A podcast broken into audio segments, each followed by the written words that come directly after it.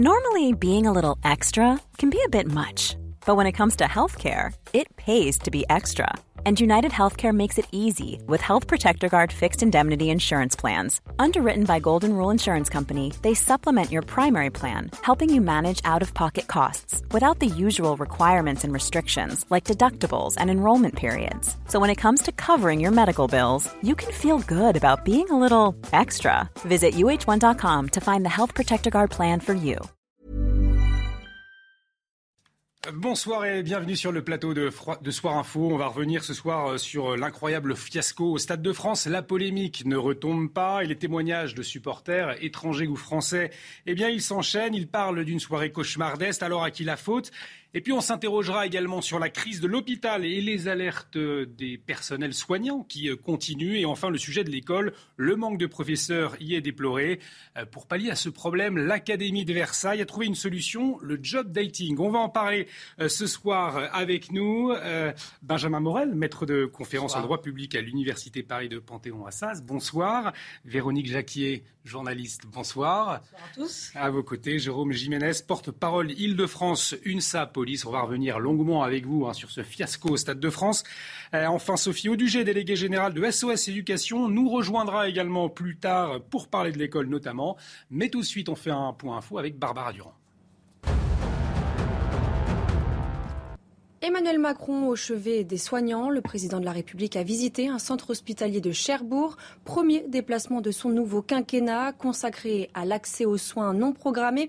Hôpitaux engorgés, déserts médicaux croissants, les soignants en sous-effectif s'attendent au pire cet été. On n'a plus le temps, nous, de former. C'est nous qui formons les infirmières, on n'a plus le temps. On n'a même pas le temps de s'occuper des patients. On ne peut pas former les infirmières. Il faut des formateurs, il faut des, des infirmières euh, à l'école d'infirmières, il faut des infirmières euh, formatrices. ça aussi, Mais le sujet de la formation est très juste, je pense que on ne n'aura pas d'attractivité si on ne change pas de cycle de formation. Il faut revoir la formation. Il faut, euh, il y a des têtes pensantes, je veux dire, dans les bureaux là-haut. il faut revoir ça. Il faut revoir ça. Oui, ma conviction, c'est qu'il faut aussi le faire à partir du terrain, parce qu'on a fait parfois beaucoup de, de choses compliquées depuis en haut, comme vous disiez, dans les bureaux. Et il y, a deux, trois choses qu'on peut faire qui sont, à mon avis, euh, du bon sens. Oui, oui. Moi, je pense que ça manque de bon sens, ça c'est sûr. La guerre en Ukraine et ses nouvelles sanctions européennes contre Moscou. Hier, les dirigeants des 27 ont trouvé un accord qui devrait permettre de réduire de près de 90% leurs importations de pétrole russe d'ici la fin de l'année. Nous avons également pu prendre des décisions en termes de, sanctions qui représentent euh, un, pas en avant extrêmement important pour euh, euh, faire davantage de pression sur le Kremlin afin d'encourager tous les efforts pour terminer cette, cette, guerre. Et puis, sensation à Roland-Garros, Alexander Zverev élimine le prodige espagnol Carlos Alcaraz, pourtant donné favori de ce quart de finale. Une victoire en 4-7 et 3h18 de jeu acharné pour se qualifier pour les demi-finales de Roland-Garros. L'Allemand, déjà demi-finaliste l'an passé, affrontera le vainqueur du match opposant ce soir, Rafael Nadal, à Novak Djokovic.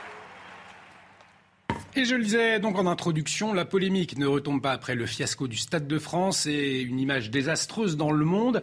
Euh, du côté de Liverpool, les autorités du club et de la ville sont très remontées et exigent des excuses. On va y revenir. Mais avant, les premières condamnations sont tombées il y a à peine une heure. Trois personnes étaient jugées en comparution immédiate. On va tout de suite faire le point avec Marie Aubazac. C'était au tribunal de Bobigny. Oui, trois personnes ont été jugées euh, aujourd'hui. Un homme âgé de 34 ans qui se présente comme étant palestinien en situation irrégulière, arrivé il y a deux ans en France. Il fait l'objet d'une obligation de quitter le territoire. Il est déjà connu euh, des services de police pour des faits euh, de vol en réunion et il était jugé pour avoir volé le collier d'une femme britannique venue assister au match et avoir mordu le bras de son ami qui tentait de l'intercepter au moment du vol. Il a été condamné à une peine de 10 mois de prison avec mandat de dépôt. Un autre homme âgé de 25 ans, né en Algérie, a lui été condamné à 10 mois de prison, dont 3 avec sursis. Une peine aménageable en semi-liberté car il travaille. Il était déjà connu pour des faits de vol aggravé. Il fait lui aussi l'objet d'une obligation de quitter le territoire, mais sa situation est en voie de régularisation. Un homme âgé de 24 ans, lui aussi de nationalité algérienne, sans casier judiciaire, a lui été condamné à 6 mois de prison avec sursis pour le vol d'un téléphone portable appartenant à une victime britannique. Et puis enfin, une autre affaire concernant trois hommes de nationalité péruvienne poursuivis pour avoir volé en réunion plusieurs dizaines de téléphones euh, portables a été renvoyée au 5 euh, juillet euh, prochain. Tous sont en situation irrégulière sur le sol français et deux d'entre eux ont été placés en détention provisoire en attendant d'être jugés. Alors voilà donc les premières peines après les événements au Stade de France. 10 mois de prison euh, euh, avec mandat de dépôt pour un homme de, 34 ans euh, qui n'a pas la, nationalité française. Idem pour un homme de 25 ans. 10 mois de prison, 3 mois avec sursis et en situation de régularisation. Et puis 6 mois de prison avec sursis pour un homme de 24 ans. Au vu de l'ampleur politique de l'événement, selon vous, est-ce que ces, peines sont suffisamment sévères? Je me tourne vers le, le policier. Alors je vais parler de peines sévères quelque part, euh, l'illustration et ce que l'on nous présente ce soir, c'est le quotidien du policier. Je m'explique. Je suis officier de police judiciaire. On a eu 105 interpellations, 48 personnes placées en garde à vue, 6 euh, personnes qui devaient passer en comparution immédiate. Il y a eu un report pour 3 personnes sur un mmh. dossier. C'est une classique pour le policier. Ce n'est même pas une surprise, euh, parce qu'il faut aussi entendre, et je peux comprendre l'inquiétude de certaines personnes, la comparution immédiate n'est pas la seule euh, n'est pas la, seule façon de juger les gens. Il faut, euh, c'est dans une procédure simple et avec des faits établis. Mais vous avez également pour ces affaires peut-être des, euh, on appelle ça des COPJ, des convocations par des officiers de police qui ont été remises à la levée de la garde à vue pour des comparaisons euh, ultérieures, peut-être également euh, des poursuites en préliminaire parce qu'on n'a pas retrouvé les plaignants ou les plaignantes des affaires en question, a des investigations à poursuivre, et tout ça fait qu'on poursuit ces affaires en préliminaire et on sort du flagrant délit. Vous voyez, en fait, il y a plusieurs éléments. Alors, c'est pas pour donner raison à la justice, parce que vous savez très bien que le policier, on souffre justement de cette réponse pénale qui est assez faible et qui nous demande beaucoup de travail, et surtout dans le judiciaire. Mais ce n'est pas, je ne suis pas surpris de ce qui est présenté ce soir. Donc pas de peine exemplaire finalement, Véronique Jacquier. 5 ans de prison normalement requis pour un, vol avec violence. Euh, là, la, la, plus lourde peine, 10 mois de prison, je le disais, avec mandat de dépôt on sait que ces personnes-là ne vont pas faire de prison de, prison, de toute façon. Donc euh, voilà, la messe est dite. Euh, à vous écouter, on a l'impression d'ailleurs que euh, pour l'instant, la réponse judiciaire et même la réponse policière n'est pas encore tout à fait à la hauteur de l'événement. Il va y avoir de, ou des incidents plutôt, mmh, parce que parler d'événements, c'est un petit peu malheureux. on imagine qu'il va y avoir sans doute des suites dans les jours qui viennent. Est-ce qu'on peut imaginer d'autres interpellations? Je me permets de poser une question, mais pour Allez-y, je vous en prie. Effectivement, on se pose la question. Je crois que ça peut être intéressant. Pourquoi pas Puisque l'exploitation de, de vidéoprotection ou de tous les, toutes nos techniques en matière d'investigation pourra permettre peut-être d'identifier d'autres protagonistes euh, sur la scène, sur le lieu des faits, qui permettront également de poursuivre ces personnes pour des faits, euh, voilà, euh, des faits répréhensibles. Parce qu'il y a eu, c'est vrai qu'il y a eu 88 interpellations juste après les événements. Là, on voit trois, trois jugements ce soir trois jugements pour 88 interpellations, on se dit, a priori, c'est pas beaucoup. Ce qu'il faut comprendre aussi, c'est que quand on interpelle des gens, ils ne sont pas systématiquement placés en garde à vue. Le placement en mm. garde à vue, il intervient que quand il y a des raisons plausibles pour une personne euh, euh, de suspecter qu'elle a commis ou tenté de commettre un crime ou un délit puni d'une peine d'emprisonnement. Donc parfois même la présentation de l'affaire, vous n'avez pas tous les éléments. Il y a aussi un délai imparti. C'est-à-dire que ça, il faut aussi en avoir conscience. Quand un policier interpelle un flagrant délit, il a une heure pour présenter, et ça c'est le droit français qui est comme ça, il a une heure pour présenter son affaire à un officier de police judiciaire qui placera ou non la personne en garde à vue. Si vous ne respectez pas le délai, la procédure est cassée. S'il y a une irrégularité de procédure sur le temps de l'enquête par un avocat ou autre, la procédure est cassée. On, suivra en tout cas tout ce temps de l'enquête à suivre, comme vous, vous nous le dites. Vous vouliez intervenir, Véronique? Oui, parce qu'il y a plusieurs dimensions finalement dans ces premières condamnations. Bon, les premières, on sait qu'ils ne vont pas faire de prison. Les deuxièmes, le, profil quand même des personnes condamnées.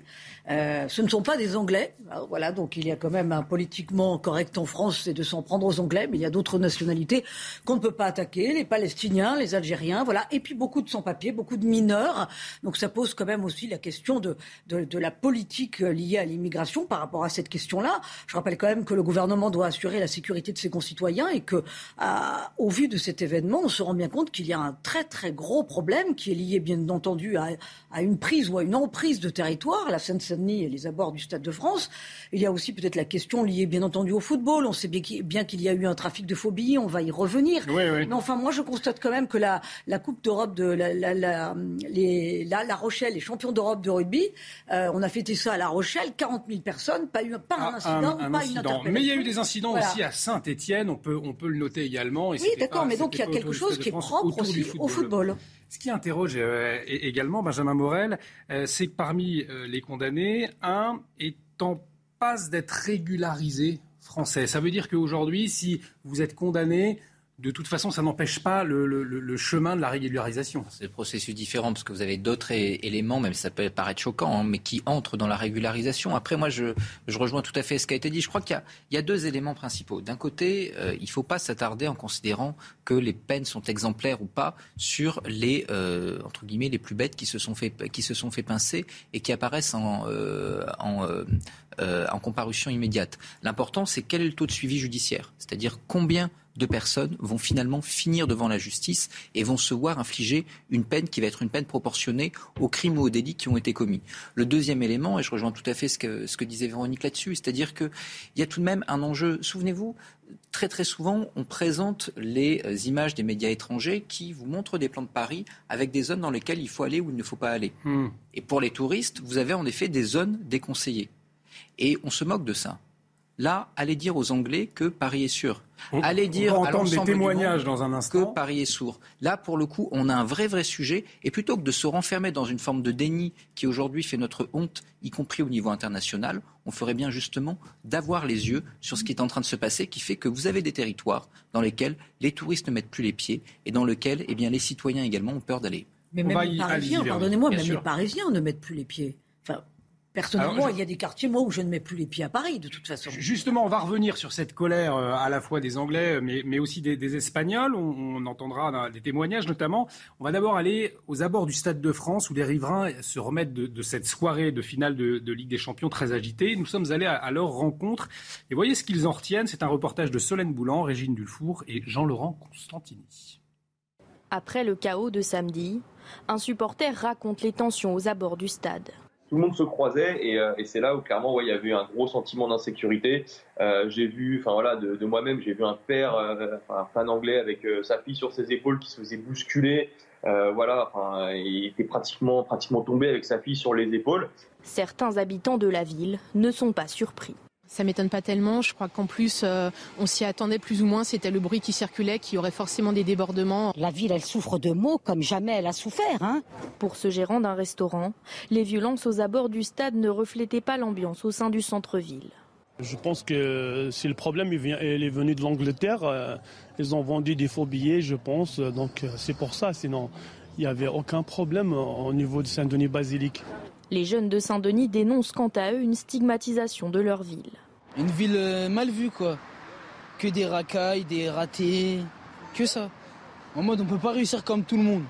Genre, c'est nous, on est, on est en bas et les autres, ils sont en haut. Franchement, en vrai, pour nous, bah, c'est péjoratif parce que Saint-Denis, c'est une bonne ville. Il y a de tout. Il y a plein d'origines et on est bien ici à Saint-Denis. Après un match sous haute tension, la ville a finalement retrouvé son calme.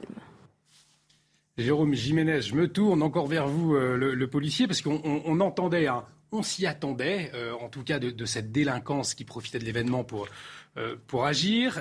on a aussi appris que trois jours avant les débordements, la Division nationale de lutte contre l'hooliganisme avait alerté les autorités sur de possibles incidents. Donc clairement, c'est indéniable. il y a eu un manque d'anticipation, on est tous d'accord aujourd'hui. Il y a eu un manque d'anticipation, il y a eu un manque de préparation. Ça explique que le, je crois que l'intérêt premier, c'est pas de chercher le bouc émissaire de tout ça, mais c'est vrai que les images restent quand même choquantes hein, de ces individus qui euh, grimpent sur ces grilles et qui euh, s'introduisent facilement euh, dans une enceinte sportive telle que le, Stade de France. Je crois qu'il faut aussi laisser le temps un petit peu à une enquête sérieuse et qui va dégager un petit peu la responsabilité de tout le monde. Je rappellerai que les policiers étaient là en renfort. Hein. Ce n'est pas pour jeter la pierre à l'UEFA, mais c'est eux qui devaient garantir aussi la sécurité dans l'enceinte sportive et aux abords et tous les contrôles préventifs n'ont pas été forcément faits avec la vérification d'authenticité des billets, etc., puisque c'est ce qui m'est rapporté des policiers de terrain. Je rappelle que si les policiers n'interviennent pas, je sais que ça peut paraître facile quand on est syndicaliste mmh. de dire ça, mais si les, policiers n'interviennent pas, ça c'est pareil, je le tiens de mes collègues, il aurait pu y avoir vraiment des drames. Et euh, c'est super important de le noter, parce que ces grilles que vous avez vues, hein, c'est 4 mètres de hauteur, des pics en haut, euh, si euh, vous avez 4-5 personnes qui montent dessus, vous savez très bien qu'il y a des gens mal intentionnés dans des groupes et que parfois les phénomènes de, de, personnes nassées peuvent entraîner des mauvais comportements. Si on a 50 personnes qui montent sur les grilles et qui tombent sur les gens qui étaient coincés et confinés sur la partie basse, qu'est-ce qui se passe? Effectivement, ça aurait pu être dramatique. Véronique Jacquier, on vous écoute dans un instant, puisque avant, il y a euh, le flash info de Barbara Durand, et puis on entendra également juste après le témoignage du maire de Liverpool. Il était au Stade de France samedi soir. Tout de suite, le flash info. À partir de demain, il n'y aura plus de livraison de gaz russe au Danemark. La société énergétique danoise refuse de régler le paiement de sa facture en rouble, monnaie russe. Cette mesure avait été prise par la Russie à la suite des sanctions internationales prises à son encontre. Le gaz représente 18% de l'énergie consommée chaque année au Danemark. Deux soldats russes condamnés par un tribunal ukrainien à 11 ans et demi de prison. Ils ont été reconnus coupables de violence des lois et de couture de la guerre. Les deux hommes étaient accusés d'avoir bombardé au lance-missiles deux villages de la région de Kharkiv. Et puis le bilan s'est encore alourdi au Brésil. Au moins 100 personnes sont mortes à la suite des pluies diluviennes. Des inondations ont causé des glissements de terrain dans la région du Récif, dans le nord-est du pays. Les recherches se poursuivent. 14 personnes sont toujours portées disparues.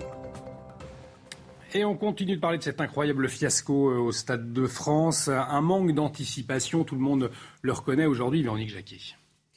Oui, euh, pour moi, il y a deux fléaux dans cette histoire, parce qu'on est en train de s'arrêter évidemment sur le trafic de, faux billets. 35 000 personnes visiblement hein, qui, étaient, qui étaient présents avec de faux billets ou pas de billets du tout. Mais bon, peut-être savait-il d'ailleurs qu'ils avaient. Alors, ce, qu'on sait, en tout cas sur les chiffres, 2800 faux billets qui ont été scannés à l'entrée du stade. Alors, ça ne veut pas dire qu'il n'y en avait pas plus, mais. Euh, la Fédération française de foot dit 35 euh, 000 personnes en surnuméraire, si j'ose dire, par, rapport, au, billet. Euh, d'où la différence de chiffres. Euh, bon, ça c'est le premier fléau, qui est un fléau qui a trait au football. Et puis ensuite, on voit bien quand même, et c'est pour ça que la cécité du gouvernement paraît impensable, on voit bien quand même que l'un des problèmes qui se greffent maintenant, chaque fois qu'il y a un événement, chaque fois qu'il y a une festivité, chaque fois qu'il y a une manifestation, que ce soit le 1er mai ou que ce soit une finale de Ligue des Champions au Stade de France, c'est ce sont des délinquants ou des voyous euh, qui profitent de mettre le chaos euh, pour, euh, pour faire leur basse besogne.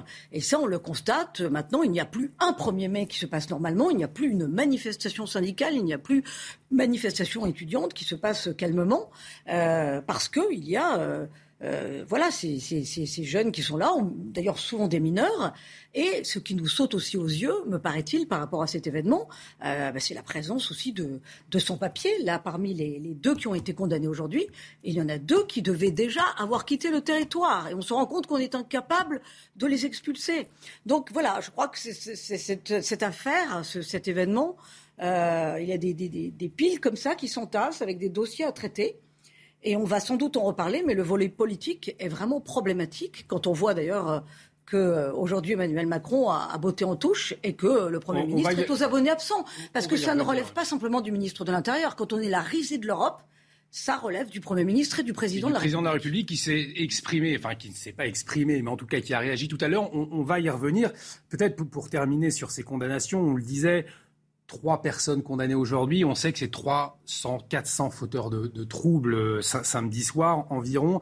Euh, ça veut dire que finalement, ils ne sont pas inquiétés aujourd'hui, ces, ces, fauteurs de tours. Ils peuvent revenir demain autour du stade. Euh, Alors, encore une fois, il va falloir voir combien sont interpellés, combien sont identifiés. C'est-à-dire mm. qu'il ne faut pas se concentrer, je rejoins tout à fait ce qui a été dit, sur mm. uniquement les comparutions immédiates. Il va falloir ensuite voir quel va être le suivi judiciaire de l'ensemble de ces fauteurs de troubles. Après, la question que vous posiez m'apparaît essentielle. C'est-à-dire que on a un défaut d'anticipation qui ne dépend pas des policiers, mais qui dépend vraiment d'une appréhension du ministère de l'Intérieur face à un tel événement. D'accord, 35 000 billets, etc. Mais du point de vue de l'ordre public, vous auriez dû le voir, premièrement. Et ensuite, quand vous faites un tel événement dans un territoire que vous savez sujet en effet à des formes de délinquance qui peuvent se greffer à des événements, d'ailleurs comme en centre-ville, mais là, pour le coup, on est dans un territoire particulier. Eh bien, vous, après, euh, vous essayez de voir les choses en amont également. Alors certes, il y a euh, une délégation de service public sur les événements sportifs avec des pouvoirs de police aux fédérations. Et là, dans le cadre de l'UFA, etc., on peut comprendre qu'en effet, on puisse refiler une partie de la patate chaude euh, aux organisateurs et aux fédérations sportives. Mais malgré tout, sur un tel événement, vous devez avoir une appréhension en amont et de la préfecture et du ministère de l'Intérieur. Elle n'a pas tout à fait eu lieu, ou en tout cas, elle n'a pas été à la hauteur. Alors, pas à la hauteur, et le maire de Liverpool, l'a bien souligné aujourd'hui. Euh, il était présent samedi soir et euh, il, a témoigné chez nos confrères d'RTL ce matin. vous allez l'entendre, c'est assez hallucinant. Je n'ai pas été agressé, hein. on m'a juste volé des choses. Hmm. Mais comme je l'ai dit, ma préoccupation majeure, même bien avant ce vol, c'était le fait que je ne me sentais pas en sécurité à l'approche du stade. Pour une raison inconnue, des accès étaient fermés. Et les fans étaient envoyés contre des barrières dans des zones déjà remplies de monde.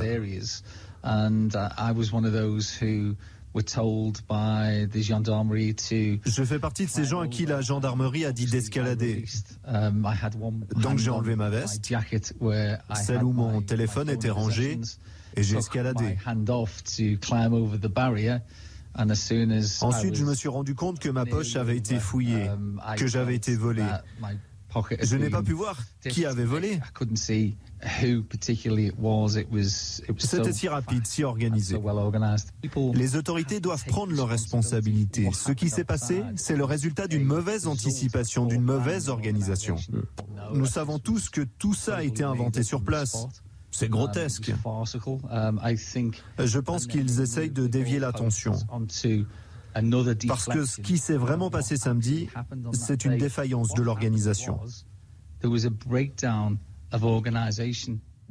Alors moi, je m'imaginais en, l'écoutant tout à l'heure, un maire français d'une petite ville nous raconter la même chose après une finale dans une autre capitale européenne. Nous serions euh, tous euh, outrés. On l'est là finalement, Véronique. Oui, évidemment, mais le maire a complètement raison. Je, vous rappelle quand même que les Anglais ont raison d'attendre aussi des excuses de la part de la France. Ça paraît quand même la moindre des choses. Je trouve qu'on est quand même en dessous de tout. Euh, surtout que d'autres témoins ont plus... Euh, parce que je trouve que le maire reste encore finalement assez fair-play et maître de, de lui-même. Mais il y a des témoins quand même qui ont vraiment verbalement exprimé leur peur. Euh, une soirée de, vol. Enfin, l'un des trois condamnés a quand même été condamné pour avoir euh, mordu quelqu'un pour lui voler sa montre. Enfin, est-ce qu'on est euh, à Paris au XXIe siècle? Ou même en Seine-Saint-Denis? Jérôme Jiménez, les Britanniques, le bouc émissaire dans cette affaire? Je ne vais pas parler comme ça. Après, le sujet, quand même, euh, on l'a un petit peu abordé. Mm. Le football et la violence dans le milieu du football, c'est un vrai sujet. Il y a des sociologues qui y sont intéressés. Je vais vous donner plutôt une, une illustration, et c'est pour absolument rejoindre ce qu'a dit ma voisine tout à l'heure. Moi, j'ai été policier à Agen il y a une quinzaine d'années. Pour sécuriser Agen, le stade d'Agen, réputé pour le rugby, c'est 15 000, supporters. Pour sécuriser le stade, c'était une vingtaine de stadiers et un équipage de police de trois fonctionnaires de police. Là, 7000 forces de l'ordre un hein, samedi soir. C'est juste pour vous dimensionner. Alors oui, c'était il y a 15 ans, oui, mais voilà, je vais peut-être me faire que des amis ce soir, mais il y a un vrai sujet aussi avec le football. Je pense qu'il faut, euh, il faut vraiment travailler. Il y avait pareil, les, images de Geoffroy Gicard euh, de ce week-end sont déplorables. Je pense que euh, voilà, c'est désolant parce qu'il faut quand même aussi savoir une chose, c'est que la majorité des policiers, comme beaucoup de Français, aiment le football, avaient envie de passer une bonne soirée samedi soir, réellement, euh, accueillir la finale de l'UFA, c'est quelque chose. Et au final, la fête a été gâchée. Benjamin Morel, vous l'entendez, cette colère des, Britanniques. on a vu d'ailleurs sur les images des supporters britanniques plutôt calmes finalement au vu de la situation. Oui, ça fait mal d'être pro-anglais après la guerre de 100 ans, mais là, pour le coup, on pourrait difficilement prendre le parti du ministère de l'Intérieur contre les Britanniques. C'est-à-dire qu'il y a un vrai sujet, si vous voulez. Il y a y compris un sujet au-delà du football, mais sur l'avenir. C'est-à-dire qu'il ne faut pas oublier qu'on est l'une des premières destinations touristiques mondiales. On se bat pour la première place. Il ne faut pas oublier que le tourisme est une activité euh, économique qui est un poumon majeur du pays, notamment en région parisienne. Si on renvoie de telles images, euh, c'est évidemment très mauvais, y compris pour notre économie. Si on renvoie de telles images, je vous rappelle que dans deux ans, on a les JO, c'est également très très mauvais pour cet autre événement où on va être au premier plan. Donc là, il y a besoin, un, de faire un mandat honorable et de montrer que, eh bien, euh, on euh, agit sur les causes du mal. Parce qu'en effet, il y a un problème football. Mais celui qui mord le bras pour arracher une montre, il ne le fait pas par amour du football. faut pas non plus se leurrer. C'est-à-dire qu'il y a un élément délinquance qui, au-delà des sports, aujourd'hui, rentre justement dans ce type d'événement, comme on en parle de temps en temps, mais comme sur les grands lieux touristiques parisiens, hein, ou euh, au bord de la Tour Eiffel, etc., vous mmh. avez également des problèmes de sécurité, tant et si bien qu'on tente de reconfigurer les sites. Donc aujourd'hui, vous avez un vrai, vrai sujet. Si on veut maintenir notre attrait touristique et tout bêtement notre réputation à l'étranger, il faut arrêter d'être dans le déni. Véronique Jacquier. Le foot, en fait, c'est un catalyseur du processus décivilisationnel que nous vivons, c'est-à-dire aussi bien avec le, le, le, foot fric, euh, voilà, euh, les, les, people sur la pelouse, et puis euh, côté, de, côté gradin, des comportements qui sont inacceptables et qu'on a souvent souligné, hein, quel qu'il soit. et on l'a vu encore effectivement avec, avec samedi soir les, les, supporters de Saint-Etienne, qui ont eu un comportement inadmissible. Donc tout cela n'est pas nouveau. En revanche, là encore, se greffe là-dessus un terreau de délinquance, des voyous qui prennent le pouvoir, qui viennent mettre le bazar, mais vraiment, et qui viennent voler, qui viennent piller, qui viennent faire peur, et qui s'en donnent à cœur joie. Euh, il y avait euh, des, des, des, témoins qui ont souligné à quel point ceux qui sont venus mettre le bazar prenaient du plaisir à mettre le bazar parce qu'ils le font en toute impunité. Ils savent qu'ils ne risquent rien, et je le rappelle, la plupart étaient indésirables euh, sur le sol français. Donc c'est quand même un vrai problème. C'est pas le problème du foot là, même si le foot euh, en soi est déjà un problème mmh. parce qu'on ne sait plus faire la fête. Mais les gens qui sont venus pour mettre le bazar samedi soir, eux, ils ne veulent plus faire société. C'est pas un problème de pauvreté, c'est pas un problème de marginalité. Vous pouvez être pauvre et marginal et pour autant vous dire j'ai ma place dans cette société. Ces personnes-là ne veulent plus faire partie de notre société. Voilà. Et, est-ce qu'il y a un problème de, la Seine-Saint-Denis qui a été euh, aussi montré du doigt en, quelques mots juste avant la, la pause euh, pub Jérôme Ginénez la Seine-Saint-Denis par rapport euh, au par, lieu, par rapport au lieu, au contexte, euh, à ce qui s'y vit. je crois que ce match, de toute façon, euh, vous l'avez bien vu et senti. c'est une dimension internationale. Quand on accueille la finale de l'UEFA, ça a forcément attiré énormément de monde. Je ne veux pas dire que si on avait été au Parc des Princes, on n'aurait pas eu les mêmes problèmes. Ce serait, voilà, j'ai pas une boule de cristal. Je reste très prudent. Euh, en tous les cas, euh, c'est un raté et je, pense qu'il va falloir en tirer des, conclusions très rapides. Alors le président Emmanuel Macron a réagi ou plutôt il n'a pas euh, réagi. On va le voir dans une minute. On fait une publicité et on se retrouve dans un instant. À tout de suite. De retour sur le plateau de Soir Info avec Benjamin Morel, maître de conférence en droit public à l'Université Paris 2 Panthéon à Sasse. Avec nous également Véronique Jacquier, journaliste, et Jérôme Jiménez, porte-parole Île-de-France. Une Police. On va continuer à échanger, à décrypter, euh, à débattre sur le fiasco du, Stade de France. Le président de la République s'est exprimé, c'était très court. Euh, mais avant, on va faire un point sur l'actualité avec Barbara Durand.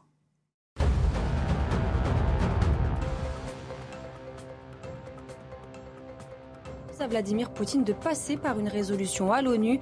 Déclaration du président français à l'issue d'un sommet européen à Bruxelles. Le siège du port d'Odessa par les Russes bloque l'exportation des céréales ukrainiennes et laisse craindre une crise alimentaire mondiale. Nouvel appel à la grève sur le RERB vendredi, jour du match entre la France et le Danemark. Les syndicats ne veulent pas, je cite, baisser la garde après le mouvement de grève réussi samedi dernier. Ils réclament toujours une prime de 1500 euros. La RATP n'exploite que la partie sud du RERB. Et puis le bilan s'est encore alourdi au Brésil. Au moins 100 personnes sont mortes à la suite des pluies diluviennes, des inondations qui ont causé des glissements de terrain dans la région du Récif, au nord-est du pays. Les recherches se poursuivent. 14 personnes sont toujours portés disparus. Alors, est-ce que vous attendiez un mot du président de la, République à propos de ce qui s'est passé samedi dernier au Stade de France? Je vous pose la question dans un instant, mais on, le voyait dans, le Flash Info. Nouvelle grève du RERB euh, vendredi prochain. Il y a le match France-Danemark. C'était le cas euh, le soir euh, de la finale de la Ligue des Champions. ça, vous pose un, problème, puisque ça a été aussi l'un des, facteurs qui a l'un des facteurs des, événements à cette grève de, de RERB. Ça vous pose un problème que cette grève soit reconduite vendredi prochain? Enfin pour l'image de la France, c'est désastreux. On a dit que c'était la, première destination touristique au monde et il y a des, personnes euh, qui sont venues au stade euh, samedi dernier qui ont été piégées, littéralement piégées, justement, ne serait-ce que par rapport aux, événements, parce qu'ils ne pouvaient pas, pouvaient pas quitter euh, les abords du stade de France et ils étaient en train de se faire dépouiller. donc vous avez quand même la double peine. Vous venez en France, vous venez assister à un match, vous repartez sans montre, sans portefeuille, sans téléphone portable et en plus vous rentrez à pied. Enfin, c'est absolument absolument lamentable.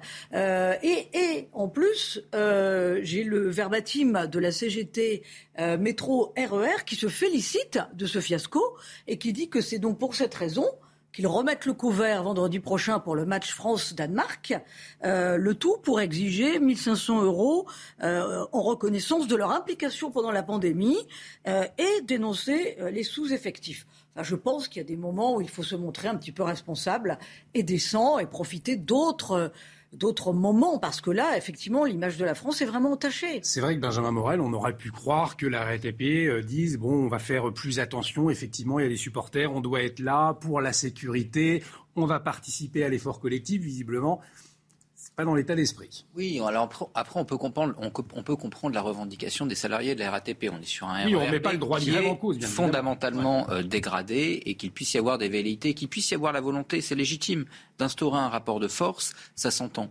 Sauf que la dernière fois, ça posait quand même des problèmes d'ordre public assez majeurs et que, en effet, on aurait pu avoir des morts et qu'en tout cas, on a eu des incidents extrêmement graves.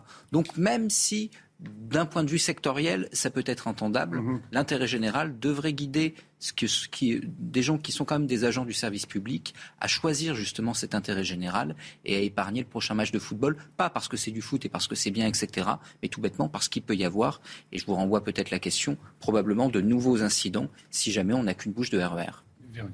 Moi, je trouve que ce fiasco du Stade de France, ça illustre vraiment la mort du vivre ensemble. La mort du vivre ensemble, justement, que la RATP ne choisit pas euh, l'intérêt général et le bien commun. Euh, la mort du vivre ensemble quand euh, des délinquants, des petits voyous, des petites frappes viennent se délecter de, piquer les, portables et, de mordre les gens pour leur voler leur, leur montre.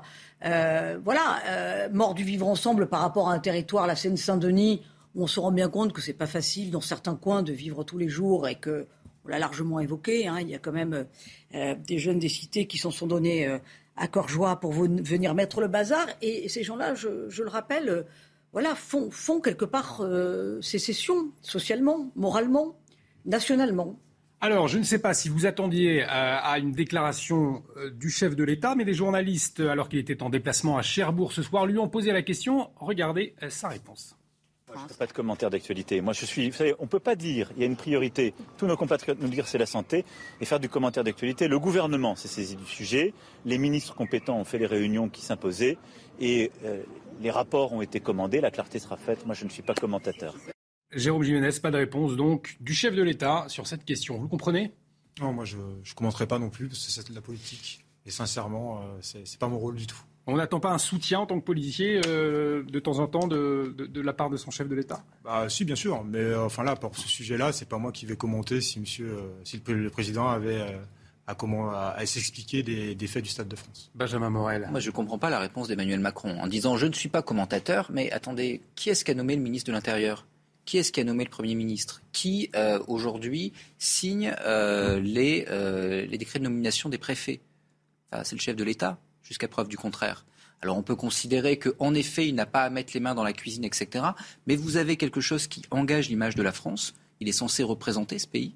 Vous avez quelque chose qui implique des gens qu'il a nommés il est censé les avoir nommés en conscience et il n'apporte aucune réponse en disant attendez moi je suis pas un commentateur je suis désolé mais euh, ce comportement là est extrêmement dommageable pour l'image de la vie politique et pour le coup il devrait y avoir une amende honorable y compris de la part du chef de l'État. Mais en même temps Véronique Jacquier c'est vrai il le dit euh, ce qui doit être fait les décisions qui devaient être prises ont été prises et maintenant euh, attendons.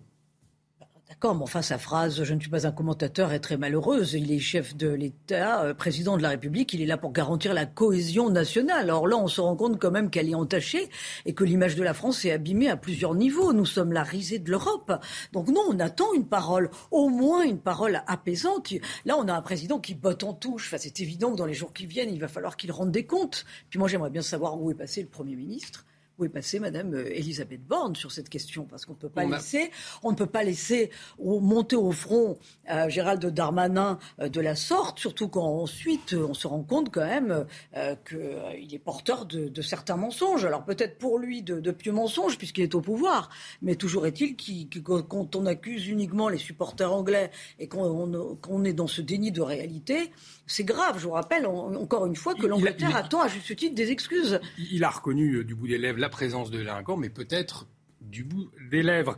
Euh, en tout cas, maintenant, la question qui il se pose... a menti effrontément, et ça depuis dimanche. Et les, et les Français sont pas idiots. Hein. Mm. Ils se rendent bien compte quand même qu'on est dans un déni de réalité. Alors, si vous êtes dans un déni de réalité, pour un fiasco pareil, mais mettez-vous à la place des Français. Ils se disent, mais on me ment tous les jours. Mais est-ce que tous les jours on fait l'autruche, tous les jours on met la tête dans le sable je vais être un peu naïf, mais est-ce qu'il n'aurait pas dû effectivement tout simplement s'excuser Oui, euh, on n'a pas réussi à bien organiser euh, cette compétition. Est-ce que c'est audible de la part d'un ministre de l'Intérieur aujourd'hui? Bah, Moi, je pense que ministre, de la part d'un ministre de l'Intérieur, quand tous les 1er mai, on ne peut plus manifester correctement, euh, quand il n'y a plus un match de foot qui, dans certains territoires, se passe correctement, quand il y a des cités dans lesquelles on ne peut plus rentrer depuis 15 ans, certes, le gouvernement n'est pas responsable de tout.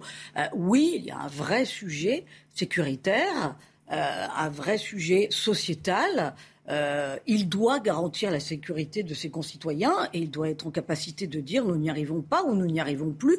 Qu'est-ce qu'on met sur la table pour y arriver? Alors justement, on, en est toujours, on, en est toujours à gloser sur les symptômes et on n'attaque jamais les causes. Ah, alors justement, euh, sur les solutions, il y, a la question de la reconnaissance faciale pour ces grands événements sportifs qui se posent. On écoute Christian Estrosi, le maire de Nice. Lui, en tout cas, c'est son souhait.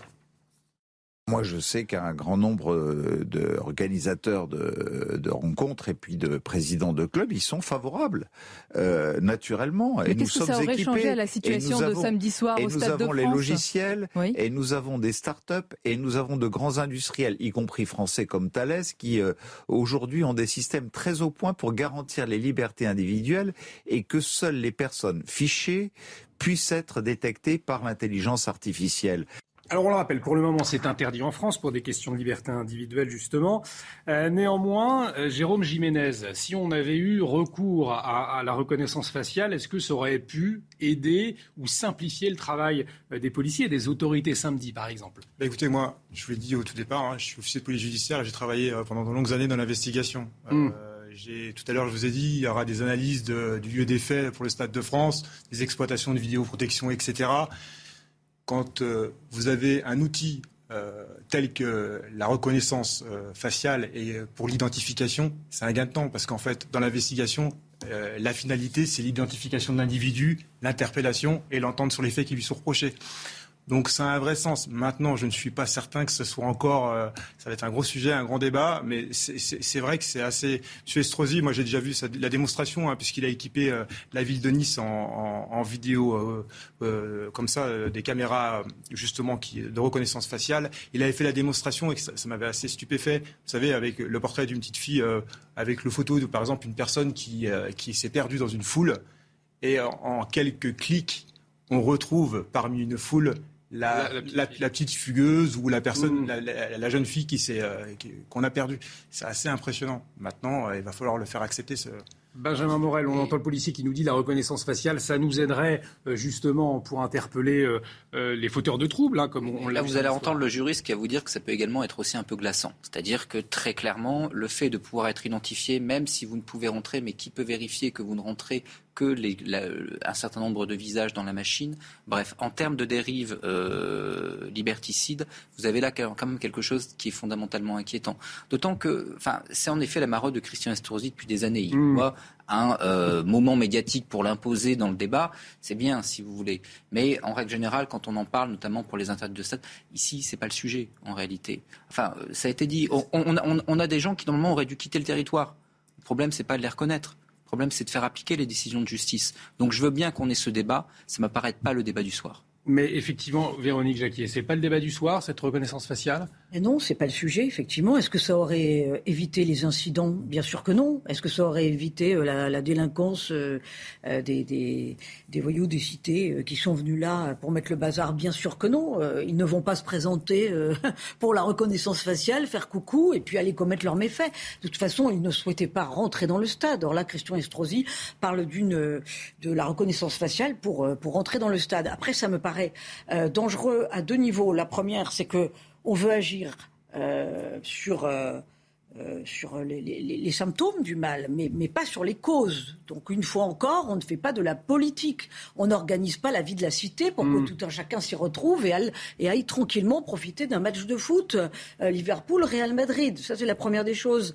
la deuxième, évidemment, c'est la tentation chinoise. C'est que si vous mettez le doigt là-dedans chaque fois que vous avez un problème pour régler un problème, c'est-à-dire toujours plus de surveillance, toujours plus de contrôle, et puis pourquoi pas après toujours plus de verbalisation et enfin euh, on met le doigt dans quelque chose d'extrêmement dangereux dans un monde qui devient d'ailleurs inhumain parce qu'on n'arrive plus à le rendre humain. Jérôme Jiménez, est-ce que c'est pas tout simplement une faille dans le renseignement en, amont ou alors un, manque d'effectifs ou alors la, France ne sait plus faire du renseignement pour prévoir euh, les incidents euh, je pense lors de ces grands événements? Je ne peux vraiment pas vous laisser dire ça. J'ai lu je, je vous interroge, je n'ai pas le, ce n'est pas une affirmation. J'ai lu dans la presse, comme vous, deux ou trois jours avant, qu'il y allait avoir 90 000 supporters, 60 000 Britanniques et 30 000 Hispaniques qui allaient déferler sur la On le savait tous, finalement. On le savait tous. Les services de renseignement l'avaient signalé d'ailleurs. Et les trois jours avant, euh, effectivement. Ce que j'aimerais aussi préciser, et j'ai pas eu le temps, et j'aimerais bien quand même le souligner parce que ça a quand même son importance. Ce qu'il faudrait rappeler, c'est que pendant 48 heures, moi j'étais sur Paris, vendredi j'étais sur Paris, samedi, pendant 48 heures, les forces de l'ordre sur la capitale, en différents points, ont géré ces milliers de supporters euh, dans les divers endroits et ça s'est plutôt bien passé. Ça serait intéressant aussi de le souligner, comme la fan zone, même s'il y a eu quelques faits isolés dans l'ensemble, avec des milliers de personnes présentes sur la voie publique, les policiers ont plutôt bien géré cette situation. Alors avant de, conclure sur le sujet, on parlait de la grève des transports mal, mal anticipés, de la délinquance qui a profité euh, de la situation et du déni de la responsabilité aussi des, autorités publiques. Est-ce que c'est un condensé euh, des problèmes en France euh, en général? Ben Oui, c'est ce que je vous ai dit. Moi, j'ai dit que c'était la, mort du vivre ensemble, ce qui me paraît déjà très préjudiciable, bien entendu, à tous les niveaux l'incapacité à régler les problèmes de reconduite à la frontière, euh, l'impunité de gens qui sont sur notre sol euh, pour connaître euh, tous les méfaits possibles et, une réponse judiciaire qui n'est pas qui n'est pas adaptée, une réponse policière qui fait évidemment ce qu'elle peut. Et puis alors la réponse gouvernementale, bah alors là ce soir on est aux abonnés absents. Hein. Hop, le président n'est pas un commentateur, Madame Borne, nous ne savons pas où elle est, et Gérald Darmanin a du mal à, à sortir la tête qu'il a enfouie sous le sable. Donc oui, ça me paraît compliqué le président qui était d'ailleurs à Cherbourg, mais cette fois pour s'adresser aux soignants, parce qu'il y a une urgence. Hein. Euh, il y a des alertes euh, ces derniers jours, ces dernières semaines et même ces dernières années. On a envie de dire, on va en parler dans un instant, mais tout de suite, le flash info de Barbara Durand. 2800 faux billets scannés au Stade de France samedi, évaluation donnée par la Fédération française de football et l'UEFA. Un chiffre à prendre avec précaution. Certains billets étaient peut-être des vrais, mais auraient été mal activés. Hier, le ministre de l'Intérieur a évoqué une fraude massive et de 30 000 à 40 000 supporters anglais avec ou sans des billets falsifiés. Le tabac n'empoisonne pas seulement les gens, il empoisonne aussi notre planète. Voici l'avertissement de l'Organisation mondiale de la santé. Selon l'OMS, l'industrie du tabac est l'une des plus polluantes au monde, avec 84 millions de tonnes de CO2 émis chaque année et plus de 4500 milliards de mégots jetés dans la nature. Et puis, un navire chargé de métal a quitté Mariupol pour rejoindre la Russie. Annonce d'un chef séparatiste pro-russe de Donetsk, rappelant qu'il s'agit d'un port très important sur la mer d'Azov. Euh, ce départ est un symbole depuis la conquête de la ville par l'armée russe le 21 avril dernier.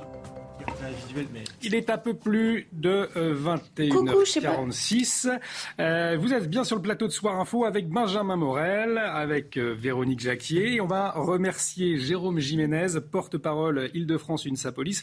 Merci à vous pour votre éclairage ce soir sur, après le, fiasco hein, au, Stade de, France. On va parler de l'urgence pour les urgences, pour l'hôpital dans un instant. mais tout de suite, c'est une pub. De retour sur le plateau euh, de Soir Info avec euh, Benjamin Morel, maître de conférence en droit public à l'Université Paris de Panthéon Assas. À vos côtés, Véronique Jacquier, euh, journaliste. Et nous a rejoint Sophie Audugé, déléguée générale de SOS Éducation. Bonsoir. Bonsoir. On va parler justement éducation tout à l'heure avec ce job dating qui a eu lieu à Versailles et qui interroge finalement sur euh, le manque de professeurs dans l'éducation nationale aujourd'hui. Euh, mais euh, avant, on va parler de l'hôpital qui craque. Emmanuel Macron s'est rendu dans un, hôpital de Cherbourg en fin d'après-midi, alors que le personnel soignant alerte. Urgence fermée, pénurie de médecins, faible rémunération. L'hôpital public français s'enfonce dans la crise. Au moins, un services d'urgence ont été forcés de limiter leur activité ou s'y préparent selon les professionnels du secteur. Les détails avec Marine Mulsey.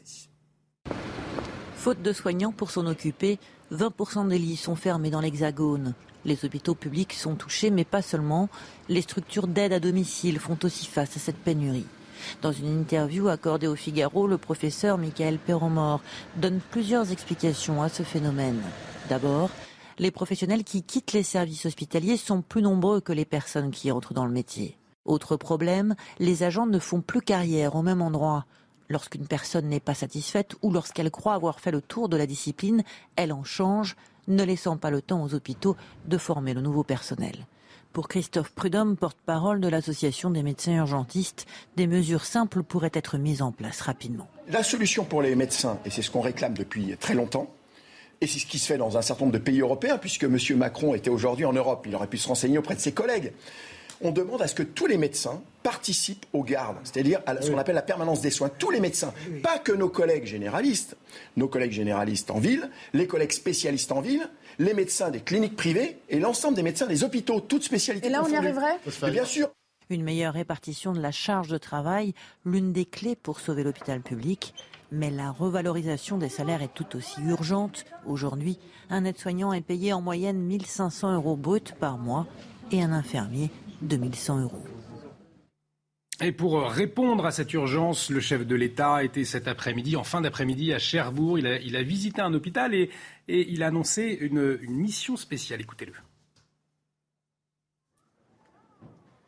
Sur quatre semaines, de donner euh, cette mission euh, au professeur Braun, qui euh, justement nous avait déjà aidé à bâtir le SAS et est à la fois un professionnel et un grand expert des SAMU et des systèmes d'urgence en France, de pouvoir regarder partout sur le territoire à la fois les difficultés des uns et des autres, les causes de ces difficultés, les réponses qui ont déjà été établies, comme nous l'avons ici euh, vu euh, entre l'hôpital de Cherbourg et le SAMU de Saint-Lô, avec une régulation, comme je l'évoquais, très innovante, et pouvoir, au 1er juillet au plus tard, remettre à la ministre un travail qui aura vocation à expliquer territoire par territoire là où sont les manques, de pouvoir les chiffrer et de pouvoir aussi pouvoir illustrer des premières pistes pour euh, répondre à ce problème de ce qu'on appelle les soins d'urgence et les soins non programmés.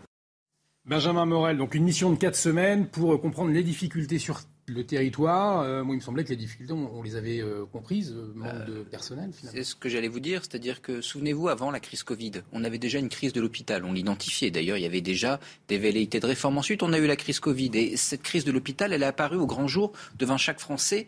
Et on nous avait promis, Ségur de la santé à l'appui, multiples rapports parlementaires, parce que la mission Flash qui va remettre un rapport, des rapports, on en a. Où étaient les faiblesses? Et ce qu'il fallait faire Visiblement, du coup, tout ça n'avait servi à rien. Ensuite, on a une campagne présidentielle, on s'en est peut-être pas aperçu, mais on a eu un candidat qui s'appelait Emmanuel Macron qui proposait un programme. Dans ce programme, il, y aurait dû avoir, il y avait des éléments concernant la santé. Visiblement, ça n'engageait personne puisqu'il faut faire une mission flash qui va rendre ces euh, conclusions après les législatives, alors qu'avant, vous avez une campagne et que, tiens, voilà une belle thématique de campagne dont on aimerait parler lors de ces élections législatives, dont on aimerait que le président de la République, qui n'est peut-être pas commentateur, mais qui, qui, quand même demain espère avoir une majorité, eh bien propose des choses pour modifier l'hôpital. On n'attend pas les résultats d'une mission flash. Ça fait encore une fois des années qu'on réfléchit au sujet. On attend aujourd'hui des solutions pour l'hôpital. Il y a une campagne, avançons-les et arrêtons de repousser le problème. Véronique Jacquier, c'est vrai que depuis euh, quelques jours, on entend les personnels soignants alerter sur la situation de l'hôpital, plus précisément des urgences le fait que le président Emmanuel Macron se déplace aujourd'hui à Cherbourg, ça montre que la situation est grave.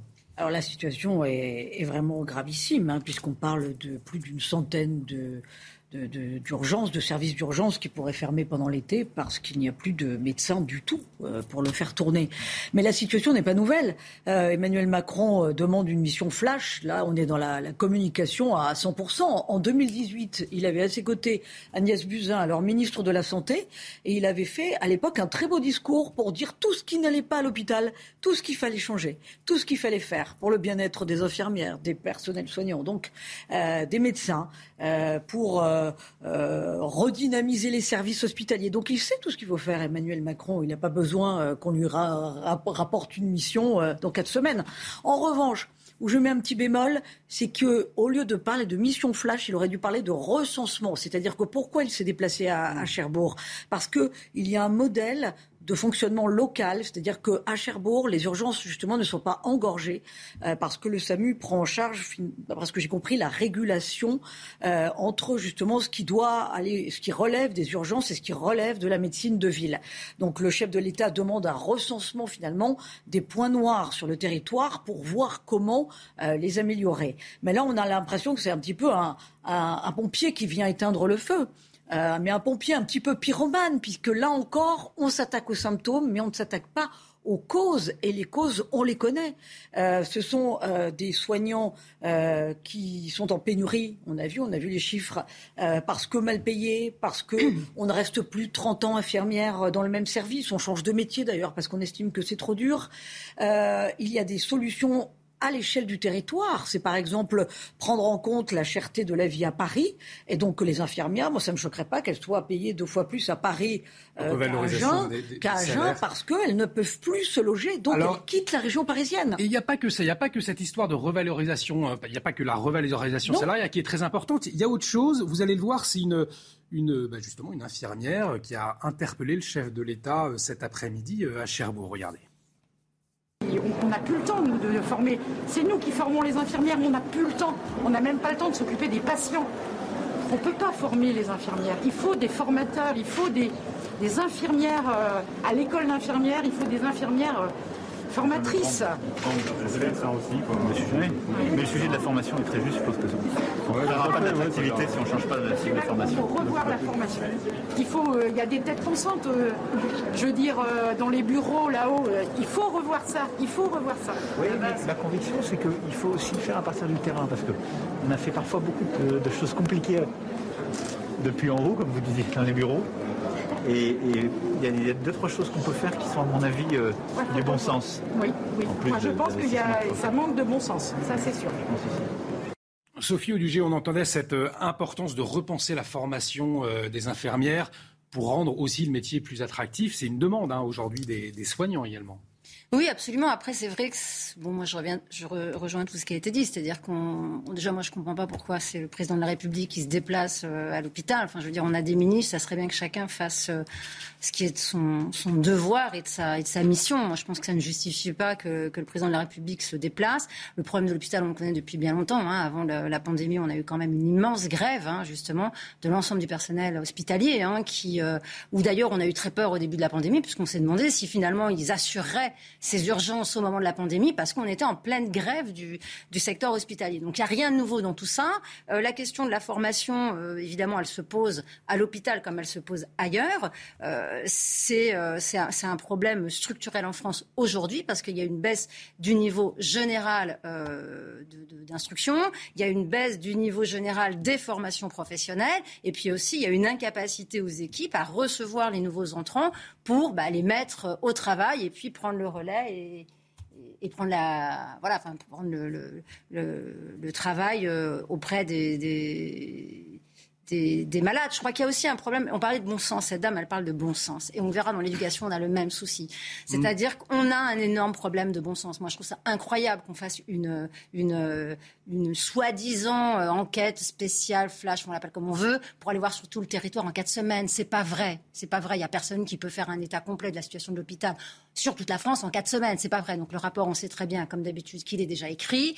Euh, ce, qui est, quand même ennuyeux, c'est qu'on sait qu'il y a énormément de médecins, énormément de professeurs qui ont déjà fait des propositions de bon sens. On se demande où elles sont. On se demande pourquoi on les analyse pas et pourquoi on les applique pas. Alors ça, c'est une vraie question. Véronique, vous réagissez juste après. Mais d'abord, il est 22 c'est le point sur l'actualité avec Barbara Durand.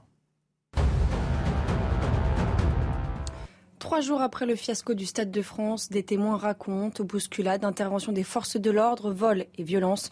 Cette supportrice du Real Madrid est encore sous le choc. Écoutez. C'est à la sortie que nous nous sommes retrouvés comme dans un entonnoir, avec peu d'espace pour marcher, et nous devions passer sur une passerelle. J'avoue que j'ai eu peur que la passerelle ne cède. On a mis 20 minutes à passer par cette passerelle. On a marché pendant 1h30 avec un sentiment d'insécurité terrible. J'ai vraiment eu très peur. Je ne me suis jamais sentie comme ça. Je me suis sentie comme si j'étais dans le Bronx. Vers 2h30 du matin, un homme est arrivé et nous a proposé de nous amener à Charles de Gaulle. On a payé 100 euros et nous sommes partis à l'aéroport. J-2 avant le début des festivités au Royaume-Uni. Quatre jours de fête sont prévus pour célébrer les 70 ans de règne de la monarque. Au total, 200 000 événements auront lieu dans tout le pays. Sur place, vous le voyez, l'heure est au dernier préparatif. Les Anglais sont impatients. Je suis une grande fan de la reine. Elle est si dévouée et elle nous protège depuis si longtemps. Et oui, nous devons tout mettre en œuvre pour elle. Ils ne vont pas venir chaque année, ça arrive une seule fois dans la vie, la célébration du jubilé. C'est pour ça que tout le monde est si enjoué. Tout le monde est tellement ravi pour cet anniversaire. C'est le jubilé, ce n'est pas quelque chose de normal, c'est fou. Et puis, sensation à Roland Garros, Alexander Zverev élimine le prodige espagnol Carlos Alcaraz, pourtant donné favori dans ce quart de finale. Une victoire en 4-7 et 3h18 de jeu acharné. L'Allemand, déjà demi-finaliste l'an dernier, affrontera le vainqueur du match en cours, opposant Rafael Nadal à Novak Djokovic. De retour sur le plateau de Soir Info avec Benjamin Morel, Véronique Jacquier et Sophie euh, Audugé. Vous disiez à l'instant, vous faisiez hein, euh, le parallèle entre ce qui se passe dans l'éducation nationale et ce qui se passe dans la santé, euh, notre sujet qui nous occupe pour le moment. Vous vouliez réagir d'ailleurs, Véronique Jacquier. Oui, je voulais réagir tout d'abord sur la formation. L'infirmière qui parlait de, formation, on rebondissait sur mm. l'histoire de la formation. Moi, je pense qu'il ne faut pas plus de formation pour les infirmières.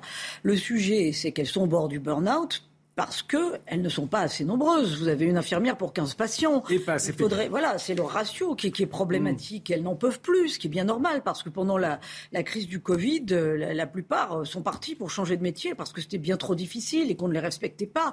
C'est bien gentil, on les a applaudis pendant quelques mois et puis après on a tous oublié ce qu'elles vivaient, ce que le monde de l'hôpital vivait en règle générale. Alors, il y a eu la crise. je veux juste, je veux juste dire une chose, que si Emmanuel Macron était vraiment vraiment un président du Nouveau Monde, s'il assumait une fibre libérale, il prendrait exemple, plutôt que de, se cantonner un rapport avec euh, sa mission Flash Urgence, il prendrait exemple sur l'hôpital de Valenciennes, où les services sont gérés de façon autonome par un chef de service, où le chef de service a la main sur la gestion financière de son service. On revient à un système un petit peu à l'ancienne, mais euh, les médecins d'aujourd'hui, les chefs de service, sont plus des mandarins à la papa. Hein on peut quand même apprendre à leur faire confiance. Je crois que la France a des, médecins qui sont adultes et responsables. Donc, Qu'est-ce qui va advenir de cette mission flash? Ben, Pas grand-chose, si ce n'est qu'on va peut-être encore bureaucratiser, socialiser. Mais là, il faut des mesures quand même d'urgence, parce que pour former du personnel soignant, pour former des infirmières, pour former des médecins, il faut des années. Donc la crise que nous vivons et que nous prenons de plein fouet, nous allons encore la subir pendant longtemps. Idem pour l'éducation d'ailleurs. On, va y, on va venir dans un instant sur l'éducation, mais euh, cette crise de l'hôpital, elle ne date. On parle beaucoup du Covid, mais ça datait d'avant. Preuve, ce témoignage d'une infirmière, elle, elle a, elle a raccroché la blouse. C'était en, 2016. On l'écoute. Je peux plus mettre la blouse, euh, voilà. C'est trop dur pour moi. C'est euh, depuis 2016. C'est-à-dire avant le Covid? Avant le Covid. Et j'ai été incapable de remettre la blouse pendant le Covid, à mon grand désarroi très difficile, très difficile de retourner dans ces conditions de travail qui se sont dégradées depuis 30 ans que je travaille. Tous les ans, je vois le, travail se dégrader et, j'en souffre. J'en souffre énormément psychologiquement. Euh, voilà, euh, la qualité de mon travail que j'avais quand je suis sortie de l'école d'infirmière et maintenant, c'est plus la même. Je suis, je suis plus une bonne infirmière pour moi.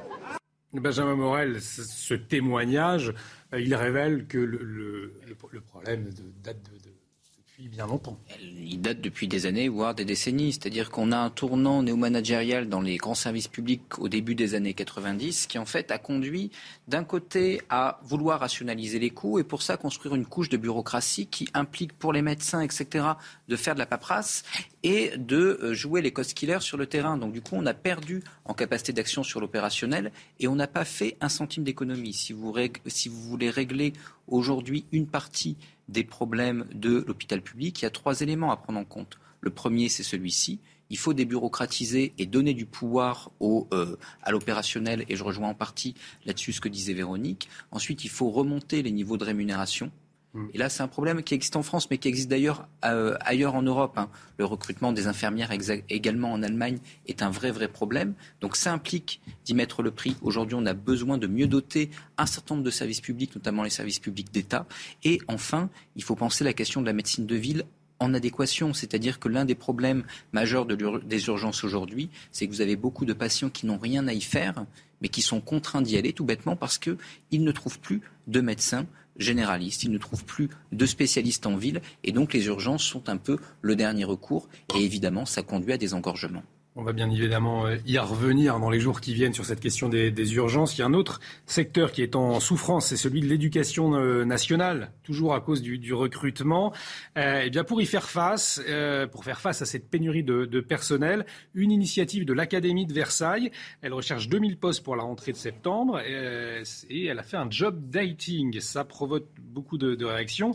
Alors c'est quoi le concept? C'est un entretien de 30 minutes pour devenir professeur. Euh, que vous soyez en reconversion ou en recherche d'emploi, seul un bac plus 3 suffit pour tenter sa chance. Nous avons entendu le micro participant à ce job dating. Regardez. Ça m'apporterait bah, déjà un emploi. Euh, parce qu'il n'y euh, a pas besoin d'avoir le concours pour devenir contractuel. Les, les conditions d'embauche sont un peu plus un peu plus réduite. Il suffit d'une licence pour, euh, pour pouvoir postuler contre un, master pour passer le concours et un concours pour devenir euh, titulaire. Donc c'est un peu plus contraignant et, et difficile à, à, obtenir. La nécessité d'avoir un emploi, euh, tout bêtement. Après, je trouve ça bizarre d'être recruté sur un job dating alors que quelque part, bon, on passe un concours normalement pour être enseignant. C'est pas juste euh, comme ça. Après, je veux bien comprendre que vu la situation au niveau d'éducation nationale, il y a besoin d'enseignants, clairement. Sophie Audugé, euh, déléguée générale de SOS Éducation. Quand vous voyez cette initiative de l'Académie de Versailles, ce job dating, c'est vrai se dit que 30 minutes d'entretien pour gérer une classe, a priori, ça paraît limite. Oui, alors ça pose beaucoup de questions, hein. évidemment. Là, on, est sur quelque chose qui est absolument caricatural, euh, complètement euh, surréaliste. Je crois qu'on n'aurait jamais pu imaginer ça il y a encore quelques années.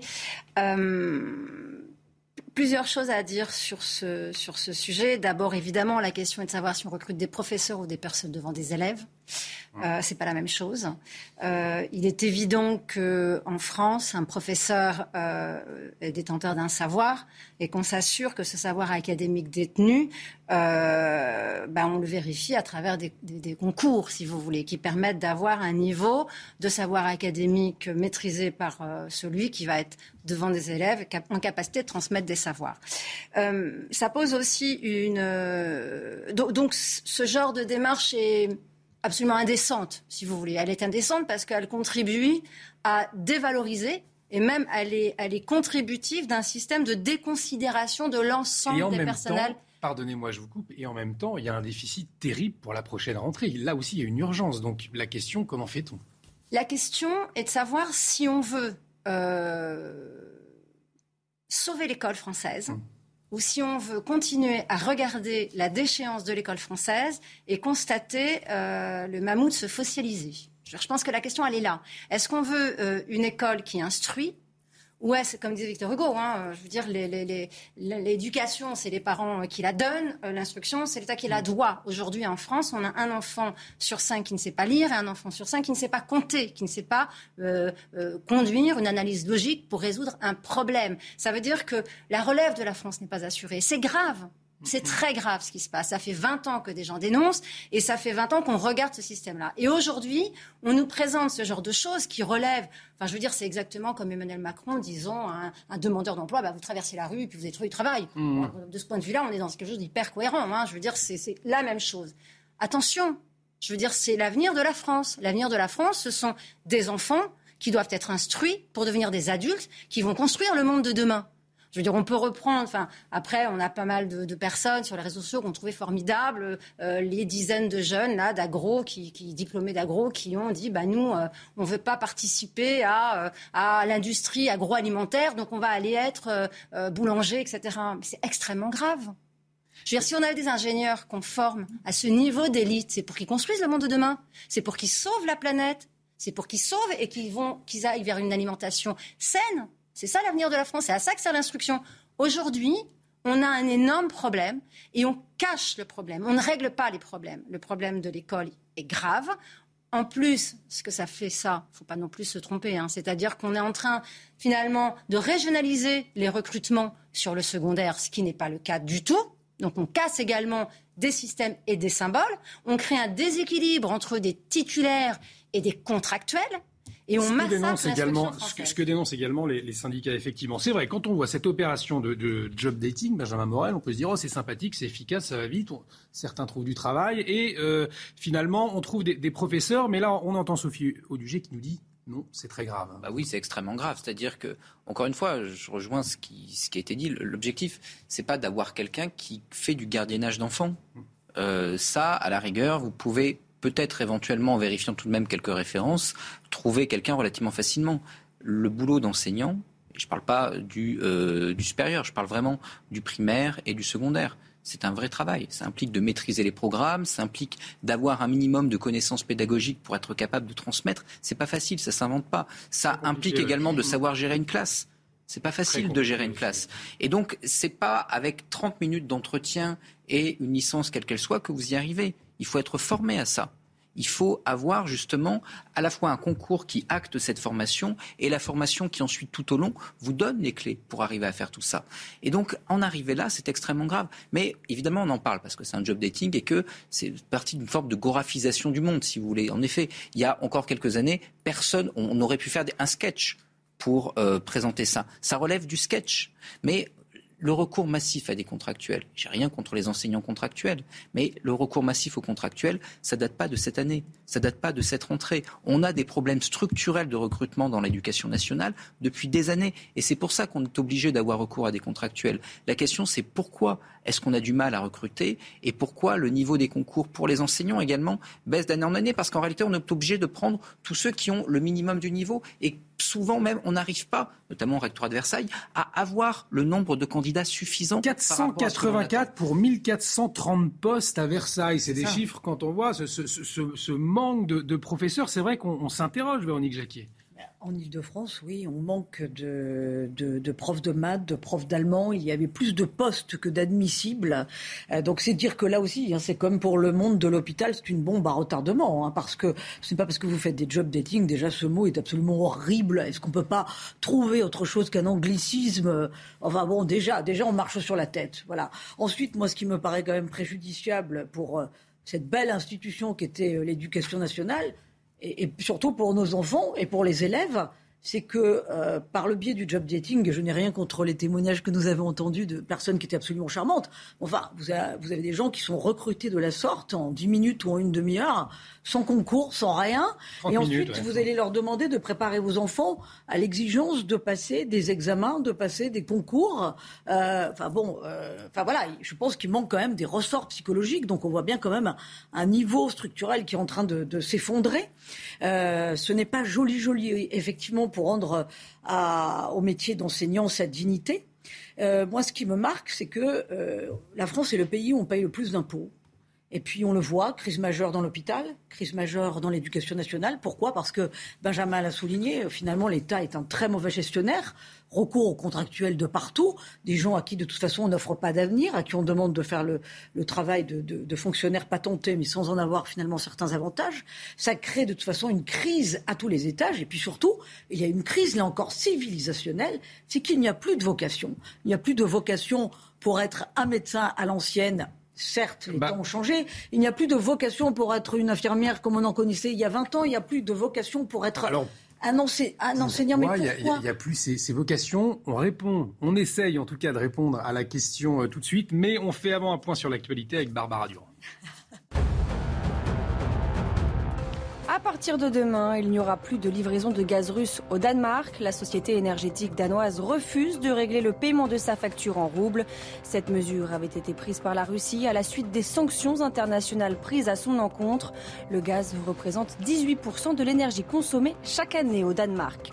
Deux soldats russes condamnés par un tribunal ukrainien à 11 ans et demi de prison. Ils ont été reconnus coupables de violation des lois et coutumes de la guerre. Les deux hommes étaient accusés d'avoir bombardé au lance-missiles deux villages dans la région de Kharkiv. Et puis le bilan s'est encore alourdi au Brésil. Au moins 100 personnes sont mortes à la suite des pluies diluviennes. Des inondations ont causé des glissements de terrain dans la région du Récif, au nord-est du pays. Les recherches sur place se poursuivent. 14 personnes sont toujours portées disparues. Il n'y a plus de vocation dans l'éducation nationale. Quelques chiffres. 180 admis pour 219 postes de professeurs des écoles à Paris, 521 pour 1079 à Créteil et 484 pour 1430 postes à Versailles. Comment on explique, comment on comprend euh, ce manque de, vocation, Sophie Audugé Qu'est-ce qu'on fait? Écoutez, d'abord, il y a un problème d'anticipation évident, hein, parce que je veux dire, ça fait quand même, je crois, depuis 2011, que les chiffres baissent de manière régulière. Donc on ne peut pas aujourd'hui découvrir que d'un seul coup on n'a pas assez euh, ni de candidats, encore moins d'admissibles pour les postes à pourvoir. Donc ça c'est bah, un mensonge, hein, tout simplement, hein, euh, évidemment. Euh, le, le problème c'est qu'on ne veut pas avoir le courage, clairement, de poser la question de quelle école on veut pour la France. Est-ce qu'on veut une école euh, qui éduque, qui émancipe, euh, qui prépare des citoyens dociles euh, et auquel cas, effectivement, on n'a pas besoin de professeurs qui vont former une élite à être capable de construire des savoirs académiques, de développer un esprit critique, de travailler un esprit logique pour ensuite penser un monde de demain et être euh, les révélateurs de l'avenir de la France, euh, ça c'est sûr qu'il n'y a pas besoin. Si par contre on veut euh, une, une, une, France qui redevienne un exemple d'école qui effectivement est un ascenseur social et qui est une école de l'excellence, il faut réformer de toute urgence, de toute urgence l'école. La situation est à la limite là de ne pouvoir pas être rétablie. Je pense qu'il y a urgence. On a un État qui, depuis un certain nombre d'années, et ça se confirme aujourd'hui, euh, nous propose finalement une école qui accompagne la baisse du niveau. Véronique, vous voulez réagir à vos propos? Oui. Est-ce que, d'après vous, l'égalitarisme euh, qui sévit quand même dans l'éducation nationale est compatible avec une notion d'excellence? Parce que le problème n'est pas là. Alors, le, le problème, c'est l'égalitarisme et non pas l'égalité de droit. Bien sûr, c'est-à-dire qu'à partir du moment où on propose la même école pour tout le monde, quel que soit le niveau d'origine et quel que soit euh, l'espace familial et l'accompagnement familial, il est évident qu'on n'ira pas à l'encontre de l'ascenseur social. Mais il faut savoir que dans les euh, générations qui nous ont précédés, on avait des enfants euh, de familles qui étaient très éloignés des savoirs, hein, des, familles qui étaient illettrées, dont on, on, prenait en charge les enfants et auxquels on, proposait une instruction de qualité et d'une certaine exigence. On a ensuite eu tout un ensemble de, de, de de, réformes euh, où on a voulu prendre, enfin, intégrer des méthodes qui n'étaient pas des méthodes euh, éprouvées, que ce soit la méthode d'apprentissage de la lecture globale qui a fait un saccage dans les années 70, que ce soit de vouloir faire construire le savoir par les élèves qui a été catastrophique également, qu'on ait ce type de démarche pédagogique, qu'on ait ce type de pratique pédagogique quand on est dans l'enseignement supérieur. Évidemment, on peut travailler dans l'enseignement supérieur avec des élèves en travaux dirigés, euh, avec des systèmes de colle, c'est-à-dire on travaille à l'oral, mais parce qu'on a déjà un élève qui a acquis un certain, un, certain corpus de savoir et qu'il peut justement, euh, quelque part, euh, penser, euh, avoir une approche critique avec ses professeurs, etc. Mais quand on est à la maternelle, à la maternelle, évidemment qu'on doit développer le parler, de, pour de pouvoir ensuite, en primaire, acquérir euh, bah, la lecture et l'écriture. Je veux dire, penser aujourd'hui en France qu'on fait un cadeau aux enfants quand on n'exige pas à la fin du CM2 qu'ils sachent parfaitement lire, écrire, compter. Au contraire, c'est pas. scandaleux.